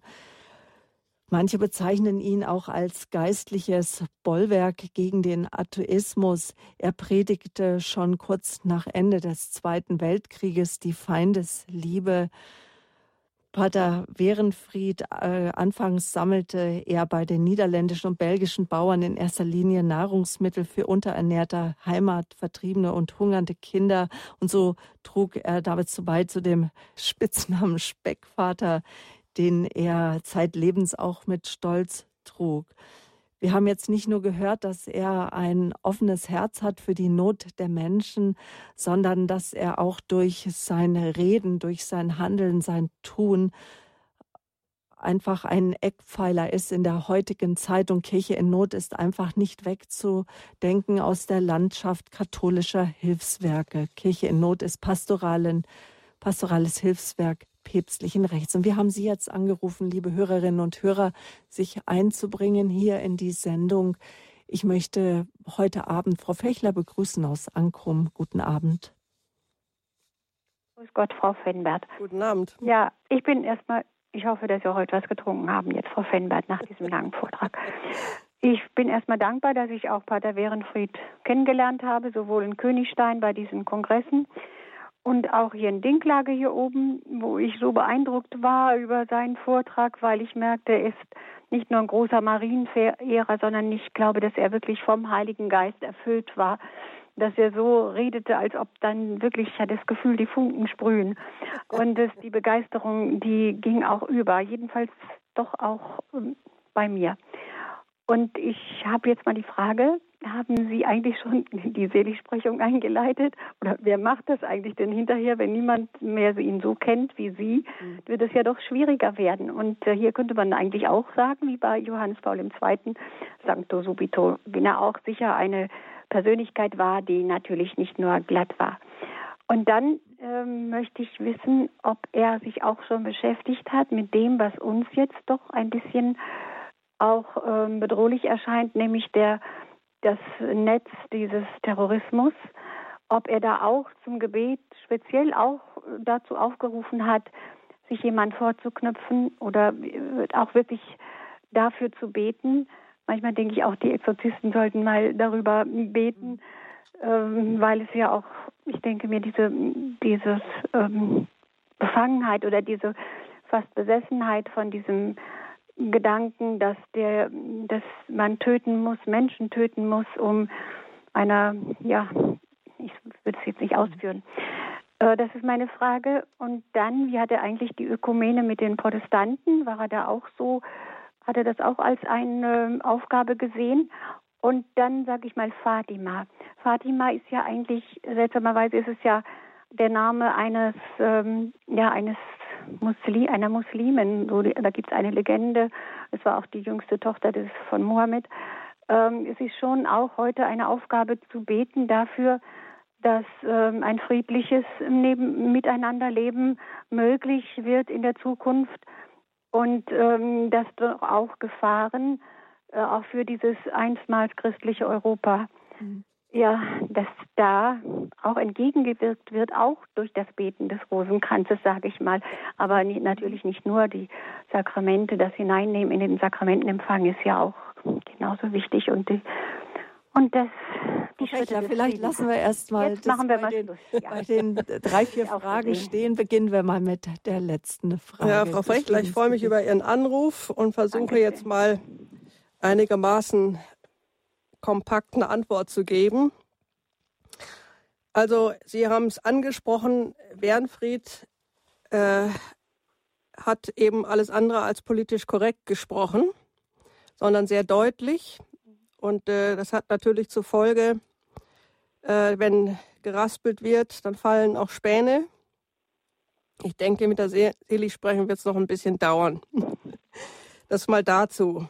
Dann, was Pater Wernfried wohl zu Terrorismus gesagt hat. Nun, Pater Wernfried ist am 31. Januar 2003 ja. gestorben. Er hat das natürlich so nicht mitgekriegt, mhm. aber natürlich habe ich mir auch Gedanken gemacht, was Pater Wernfried uns wohl heute in mhm. Bezug auf Fatima sagen würde. Und deswegen bin ich Ihnen für Ihre Frage auch sehr dankbar. Und wie Sie auch schon angemerkt haben, er hat 1956 gefordert, dass man die verschiedensten Politiker mit Gebeten umzingelt, dass man die Peiniger mit Gebet umzingelt. Er hat gesagt, wer hindert dich daran, einen Sowjetminister, ein Mitglied des Zentralkomitees, den Kommandanten eines sibirischen Konzentrationslagers etc. etc. zu umzingeln, bis die Mauern des Hochmutes und des Hasses unter Verblendung stürzen. Und ich könnte mir durchaus gut vorstellen, dass er uns heute sagen würde, dieser Kämpfer für den Frieden beziehungsweise uns auffordern würde, zunächst um uns ernsthaft um ein heiliges Leben zu bemühen, das hat er ja immer wieder geschrieben, umzukehren, unsere alltäglichen Kreuze aufzuopfern, täglich den Rosenkranz zu beten und unter anderem auch mit diesem Rosenkranzgebet Wladimir Putin, Donald John Trump, Recep Tayyip Erdogan, das arabische Königshaus, Frau Merkel, Kim Jong-un, George Soros, die Chefs von Google, Facebook, YouTube, Microsoft, die Führenden in der Gesellschaft, insbesondere der Medienwelt und viele andere mehr zu umzingeln, damit das unbefleckte Herz Mariens triumphieren kann. Er würde die verschiedensten Personen und die Länder, in denen es furchtbar schlecht geht, sicher dem unbefleckten Herzen Mariens weihen. Das mal dazu. Dann war sein ursprüngliches Anliegen ja Russland und schließlich die russisch-orthodoxe Kirche. Die ist ja nun in den vergangenen Jahren doch einigermaßen gut aus den Ruinen auferstanden und letztes Jahr am 12. Februar 2016 haben sich ja auch seit über 1000 Jahren mal wieder der Patriarch der russisch-orthodoxen Kirche und der Papst der römisch-katholischen Kirche getroffen in Havanna. Damit wäre für Pater Wernfried natürlich ein Traum in Erfüllung gegangen, wenn er das miterlebt hätte. Trotzdem muss man sagen, es dürfte sicher noch ein langer Weg zwischen den beiden Kirchen sein nach tausend Jahren Trennung. Aber auch wenn ich denke, Wernfried würde sich weiter für den Dialog mit der russisch-orthodoxen Kirche stark machen und es, und es würde auch sehr begrüßen, dass wir 2016 von Kirche in Notseite aus begonnen haben, zusammen mit der russisch-orthodoxen Kirche einige gemeinsame Hilfsprojekte im Nahen Osten zu verfolgen. Das hätte alles begrüßt. Aber ich könnte mir vorstellen, dass Pater Wernfried sich um diesen anderen Aspekt gekümmert hätte, den Sie vorhin genannt haben, nämlich, Sie haben zu Recht erwähnt, es ist ja vielleicht doch bemerkenswert, dass Fatima eben Fatima heißt. Und da habe ich einen Text dabei, den würde ich gerne noch kurz vorlesen. Und zwar kommt dieser Text von dem Gründer des Boten von Fatima, von Professor Dr. Ludwig Fischer. Ähm, er hat in einem Buch 1937 geschrieben, was heißt denn Fatima? Und erzählt, wie der Ort zu seinem Namen kam. Professor Fischer hat wahrscheinlich als erster Deutscher 1929 Fatima besucht und er schreibt, der Name Fatima, den der neue Wallfahrtsort der Rosenkranzkönigin vom nächstgelegenen Dorf entlehnt hat, ist arabischen Ursprungs. Fatima hieß die Lieblingstochter Mohammeds und nach ihr nannte sich die berühmte Dynastie der Fatimiden. Heute noch tragen mohammedanische Frauen und Mädchen gerne diesen Namen. Doch wie gelangt das weltverlorene Bauerndorf auf der Höhe äh, dieses Gebirges diesen Mädchennamen? Das führt uns zurück in die glorreiche Zeit der Glaubenskämpfe unter dem ersten König Alfonso Henriques dem Eroberer. Einer der tapfersten Haudegen im Heere dieses Königs war der Ritter Don Gonzalo Hermigues, genannt der Maurenfresser. Eines Tages beschloss der mutige Don Gonzalo mit einigen anderen tapferen Rittern einen kühnen Zug gegen die Maurenfestung Alsacer do Sal. Am Vorabend des Johannistages 1158 lag Don Gonzales mit seinen Mannen vor dem Maurenschloss im Hinterhalt. Plötzlich öffnete sich das Schlosstor und ein prachtvoller Zug maurischer Männer und Frauen, in ihrer Mitte die schöne Fatima, die Tochter des Schlossherrn, ritt ahnungslos zum Tore heraus. Ich kürze jetzt ab und erzähle mit eigenen Worten. Ähm, dieser, dieser Ritter konnte von seinem König sozusagen als Art Raubgut ähm, die Hand von Fatima bekommen. Und dieses Mädchen war schnell sehr eingenommen von dem tapferen Ritter und wie er lebte.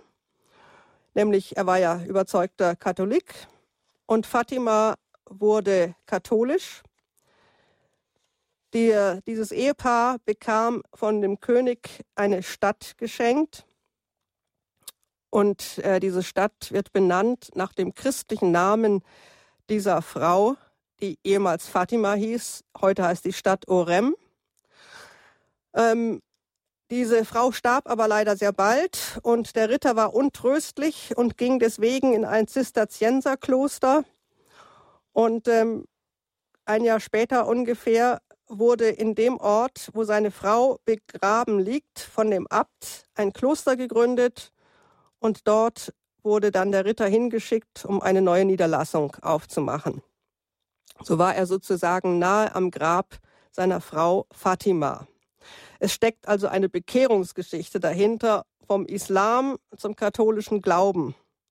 Und ich könnte mir vorstellen, dass Pater Wernfried sich dieses Detail näher heute angesehen hätte, zumal auf dem Hintergrund der aus heutiger Sicht muss man das wohl so sagen, der prophetischen Rede von Papst Benedikt XVI. 2006 in Regensburg, als sich Papst Benedikt Gedanken machte und aus dem Buch äh, von einem Professor namens Curie in Münster zitierte, und zwar zitierte er das Gespräch des byzantinischen Kaisers Manuel, der über das Verhältnis von Religion und Gewalt mit einem gebildeten Perser sprach.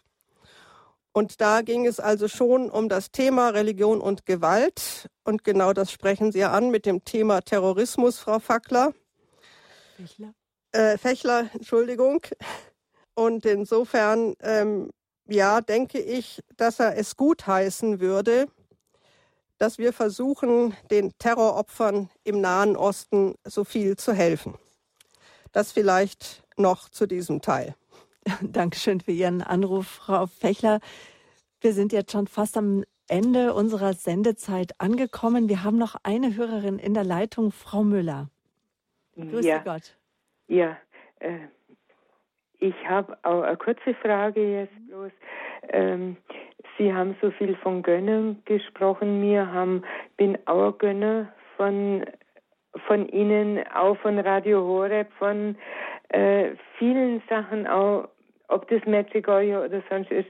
Äh, meine Frage ist jetzt, die katholische Kirche unterstützt die denn auch finanziell irgendwie äh, diese Ostpriesterhilfe oder geht es ganz nur zurück, weil mhm. äh, das ist doch jetzt äh, so eine so ja. etabliert, dass die katholische Kirche sich da wirklich jetzt auch einbinden müsste. Dankeschön. Ihre Frage ist angekommen. Ich verabschiede mich schon an dieser Stelle ja, von Ihnen. Ja. Frau Müller, auf Wiederhören.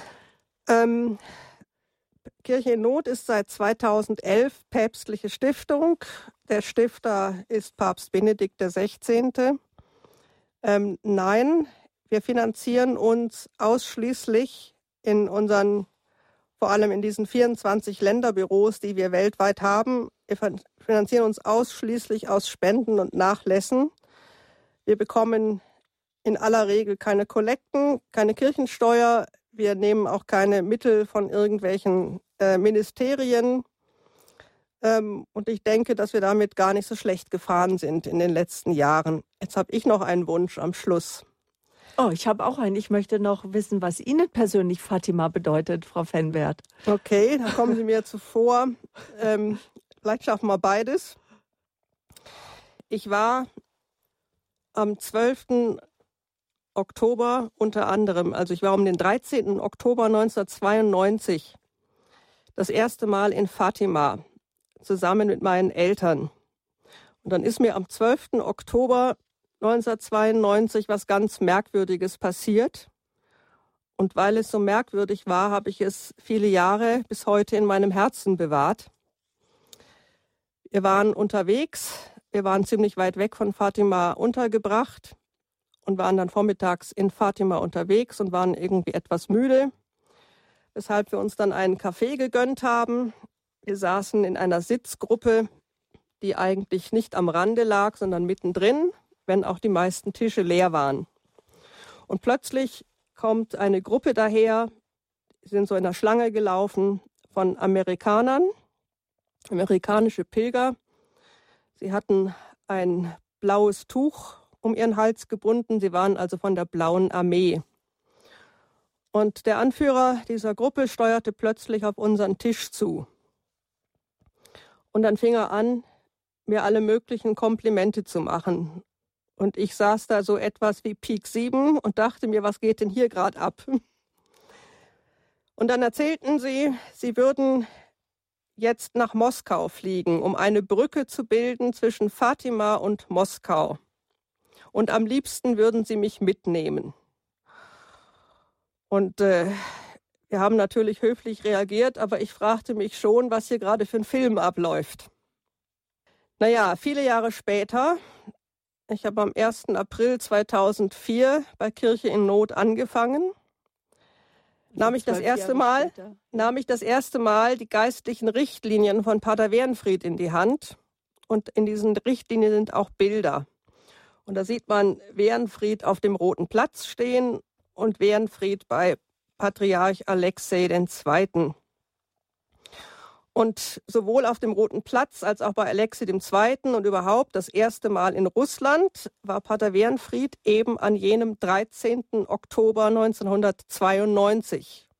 Und mir wurde dann klar, wenn diese blaue Armee, diese Mitglieder aus den USA mich damals tatsächlich mitgenommen hätte nach Moskau und sie wollten auch auf den Roten Platz, dann wäre ich dort Pater Wernfried und Antonia Willemsen begegnet. Es gibt auch noch einiges mehr, was ja. mich mit Fatima verbindet, aber das ist für mich so das Grundlegendste. Ja. Aber ich weiß noch, äh, als ich im Jahr 2000, 2001 bei Radio Horeb gearbeitet habe, äh, dass ich am 26. Juni 2000 in der Nacht in einer Sondersendung den Text vorgelesen habe, den Kardinal Josef Ratzinger an dem Tag in der Pressekonferenz veröffentlicht hatte, nämlich mhm. zum dritten Teil des Fatima-Geheimnisses. Jetzt habe ich noch eine Bitte. Und zwar ist es mir ein Anliegen, ähm, die Gottesmutter bittet ja immer wieder um die Weihe. Und nach der Weihe der Welt durch Papst Pius XII. war es ja so, dass Hitler wirklich alle Schlachten danach verloren hat. Und auch nach der Weihe von Johannes Paul 1900 82 und 84 ist einiges passiert. Also eine Weihe hat eine Wirkung und deswegen würde ich gerne mit Ihnen, liebe Zuhörer, zum Abschluss der Sendung mit Ihnen ein Weihegebet sprechen. Und ich habe mir in leicht abgewandelter Form das Weihegebet herausgesucht, das der heilige Papst Johannes Paul II. im Jahr 82 und 84 gebetet hat.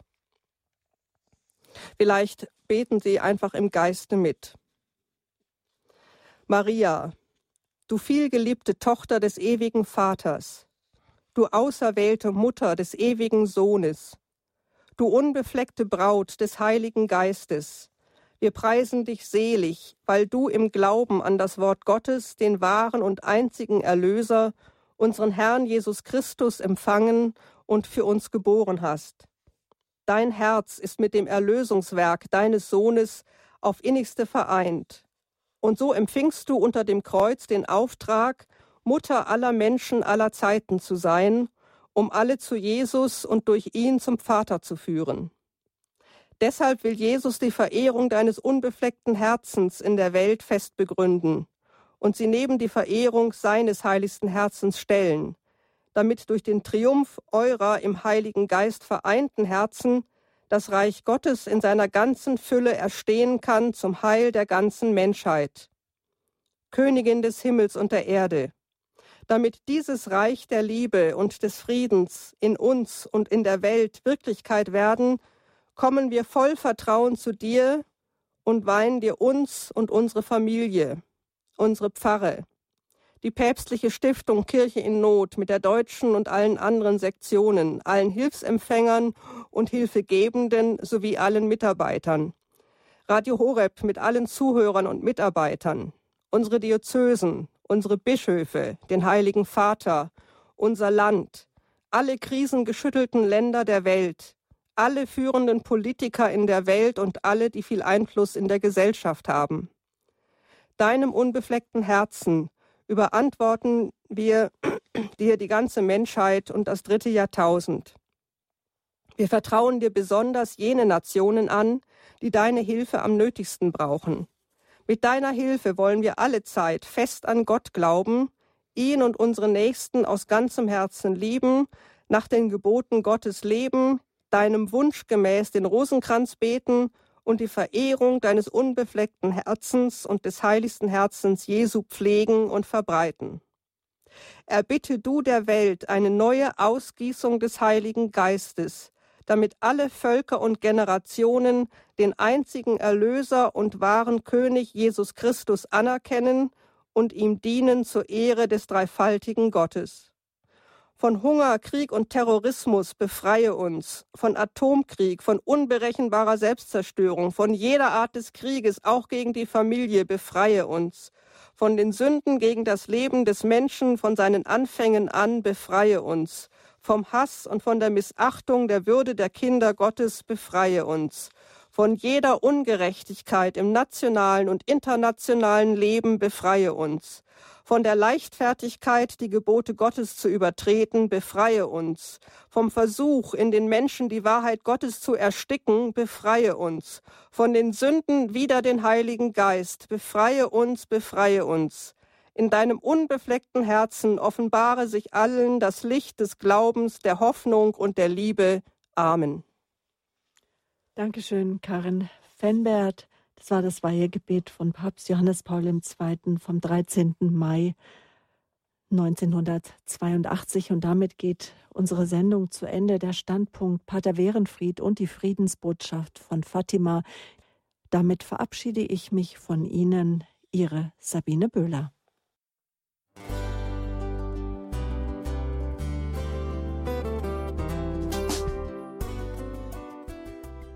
Liebe Zuhörerinnen und Zuhörer, Vielen Dank, dass Sie unser CD- und Podcast-Angebot in Anspruch nehmen.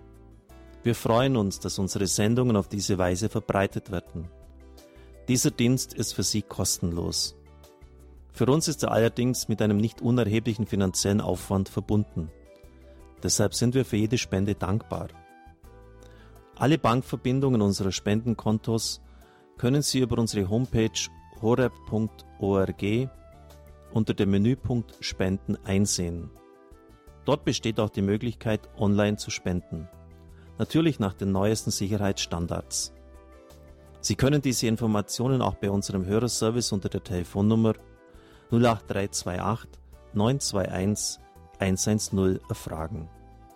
Ich wiederhole die Rufnummer 08328 921 110. Vergelt's Gott für Ihre Unterstützung. Ihr Pfarrer Kocher.